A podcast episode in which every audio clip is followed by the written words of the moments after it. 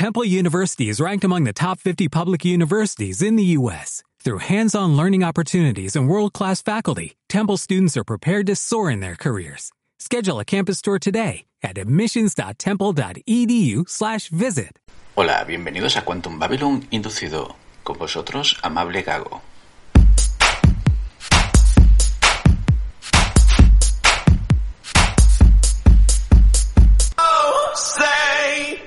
Hablaremos de Rey de Zamunda. El Rey de Zamunda es una película de 2021 y es la continuación del Príncipe de Zamunda. Como director tenemos a Craig Brewer, en la producción está Kevin Misser, el guion es de Edith Sheffield, de Barry Blaustein y Kenya Barris. La música es de Jermaine Steele y bueno, como protagonistas están casi todos los que estaban en la primera, por no decir todos. Está Eddie Murphy, James Earl Jones, Sari Lane, Sonia Hall, Jermaine Rowler, Leslie Jones, Tracy Morgan, Wesley Snipes, Kike Lane. Esta película es la segunda parte del Príncipe de Zamunda. Es una película muy agradable y muy entretenida y claro, es una película que también nos evoca la nostalgia, pero no renuncia a ser una película que se pueda ver independiente. Ya que, mm, sinceramente, te resume así un momentito lo que pasó en la primera. Por lo tanto, cuidado.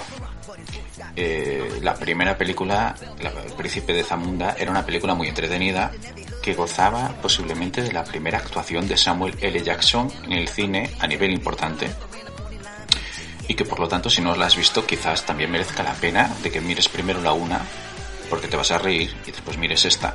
Pero como digo, no es necesario que aquí te hacen un resumen en un momentito. ¿eh? Para poder clasificar esta película mmm, tenemos un problema, ya que por un lado es de humor, por otro lado es de acción, por otro lado tiene unos tintes de musical a lo bestia y por otro lado tiene documentos de lo que podría ser un documental de animales salvajes. Pero no sé muy bien cómo. Funcionar funciona. Te absorbe, disfrutas de lo que ves, disfrutas de lo que te cuentan y te lo pasas bien. Con respecto a la temática que tratan en esta película, eh, un sentido repite el mismo problema que tenía la primera, que sería los quebraderos que dan las líneas sucesorias.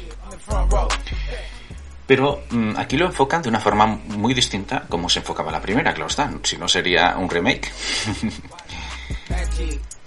aquí el príncipe ya no es un príncipe, aquí es el rey. Y no es un rey cualquiera, es el rey de Zabonga.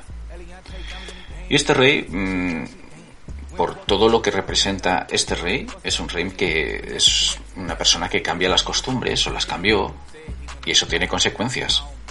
Algunas buenas y otras que no son tan buenas. Y tiene que aprender a vivir con ello y a ser ejemplo, para bien o mal, de todo lo que ha hecho. Al final se trata de un viaje, lo que nos cuentan, en el que mm, ya no solo buscan la identidad de cada persona, sino que también la reafirmación de uno mismo, la originalidad que tiene cada persona por, por ser como es, el valor de un padre o la figura paterna que tiene en nuestra formación de la personalidad, o cómo esta nos persigue a lo largo de su vida y de la nuestra. También hay preguntas que se nos presentan como cuánto pesa el tener que decidir el futuro de un país. Mis caprichos son míos. Y cuando un capricho es un capricho y no es un problema de Estado. Porque a qué le llamo yo capricho en ese sentido. Un príncipe se prepara toda la vida para ser un rey, pero ¿cuándo está preparado para ser rey? Verdad. ¿Qué es un padre o que una madre? ¿Aquel que te engendra? ¿Quien te educa? ¿Quien te da consejos? ¿Cómo puede hacer un padre distinción entre los hijos? ¿Educarías a todos tus hijos por igual? ¿O según el carácter del hijo, lo educarías de una forma o lo educarías de otra? ¿Influye el sexo? ¿O sería la misma educación para uno que para otro? ¿Las costumbres y la educación histórico-cultural son malas? ¿Estas costumbres nos pueden ayudarnos a mejorar como persona? ¿Es bueno tomar drogas? podemos mirar, eh, esta película abarca muchos temas, pero ¿qué podemos decir de los actores que están? ¿Cómo lo hacen? ¿Lo han hecho mejor que en la primera? ¿Ya son viejos y mejor quitarlos del mercado? Bueno, pues sinceramente, la película está muy bien y los actores están muy bien. Como habíamos dicho antes, en principio se mantiene todo su elenco. Los personajes más míticos, ya no los actores, sino los personajes, también están presentes, los más míticos. Y el humor de aquellos años está impregnado en toda la cinta. Entonces, en ese sentido, es muy nostálgica, ya que mm, es un humor y unos personajes y unas situaciones que a veces como que se te repiten, pero mejoradas o cambiadas. Y las personas que echaban de falta a Eddie Murphy eh, van a disfrutar de su esencia en toda la película, pero a lo bestia. Aunque por disfrutar, disfrutar, personalmente, con quien he disfrutado yo viendo esta, esta película ha sido con Wesley Snipes. ¿Sí? Es un actor que está asociado más bien al cine de acción. Yo recuerdo su ascenso con la película Demolition Man, en la cual todo el mundo salía del cine diciendo, oye, pero ¿quién era el negro que pegaba unas tortas como leches a este Sylvester Stallone? Y, todo el mundo queríamos saber un poco más de este porque lo había hecho brillante. Y después hizo películas como Blade, que, que están en el top top de películas de acción. Y sinceramente nunca encajé a Wesley Snipes como un actor de humor.